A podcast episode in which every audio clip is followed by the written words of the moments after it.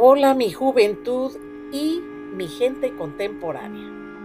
¿De casualidad tienen en su memoria algún recuerdo de los abuelos o algún familiar o amistad que les decían que si no iban a dormirse o que si no se portaban bien, se les iba a aparecer el coco o se los iba a llevar la bruja o el viejo del costal?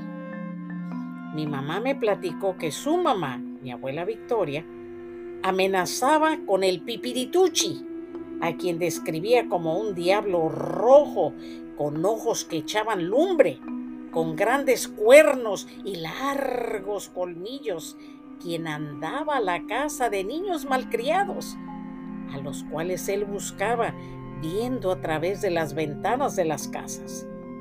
Mi mami y su hermana, mi tía Inés, se portaban lo mejor posible para evitar ser rastreadas por semejante y aterradora criatura inventada por la abuelita Victoria. Pero una noche mi mami me dijo que ya se les había indicado que apagaran la luz y se durmieran. Ellas no hicieron caso, y aunque apagaron la luz, siguieron conversando y se reían de boberías, cosa normal en niñas de 7 y 8 años en aquella época. Pero repentinamente las dos guardaron silencio al escuchar que alguien tocó tres veces en el dormitorio, en el cristal de su ventana. Las dos, sin pensarlo, hicieron a un lado la cortinita y comenzaron a gritar. Y corriendo al cuarto de sus papás salieron desaforadamente. Obviamente, estos se asustaron al oír la gritería y al verlas tan aterradas, les preguntaron qué les había sucedido. Ellas llorando les dijeron que el pipirituchi se las iba a llevar porque él tocó el cristal de la ventana y ellas al asomarse vieron su cara roja con esos amenazantes ojos que echaban fuego y creían que esos cuernos al tocar el vidrio de la ventana se rompería en cualquier momento. Además, les enseñó sus largos y filosos colmillos.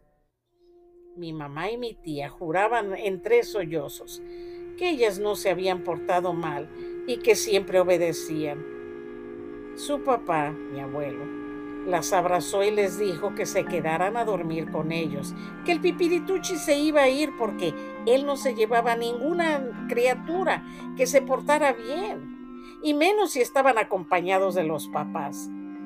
En ese momento, mi abuela se llevó una botellita de agua bendita y fue a la recámara de mi mamá y tía. Mi mami me dijo que al paso de los años, la abuela Victoria le dijo que roció agua bendita e hizo una oración especial. También la abuela le dijo a mi mamá que a la mañana siguiente, cuando todos estaban en la escuela y mi abuelo en el trabajo, ella llevó a una poderosa bruja para hacer una limpia a la casa.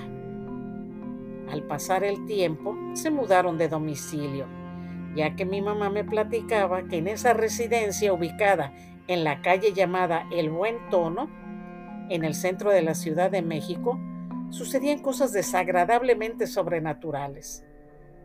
La calle todavía existe y el pipirituchi, quién sabe si se siga manifestando por ahí.